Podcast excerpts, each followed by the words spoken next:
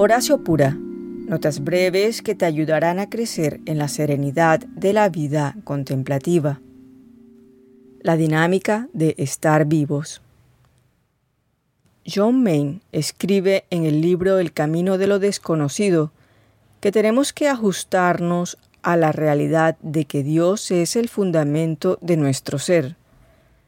Somos invitados a acomodarnos a la realidad de que estamos inmersos en Dios y Dios está inmerso en nosotros. Puesto que esto es cierto, no tenemos nada que temer. Abrimos el corazón al amor que Dios nos tiene. Luego, a la luz de ese amor, empezamos a vivir desde nuestra profundidad y nos alejamos de la superficie. No es algo que logremos por nuestros propios medios.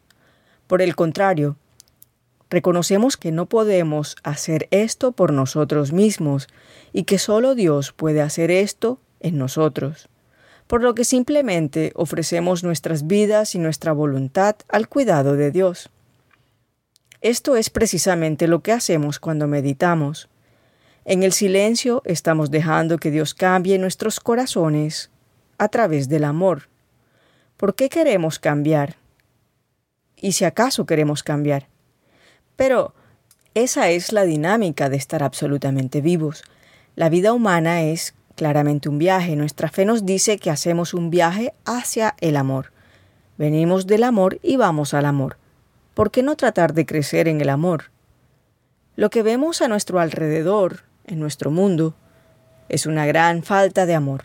Encontramos odio, rencor, venganza, crueldad, un sinfín de humillaciones, críticas y un mundo que prácticamente vive en el paradigma de la dominación. Como Merton escribió, en este albergue enloquecido, Cristo vino inesperado. Sin embargo, aquí estamos, creyendo en el amor que Dios nos tiene.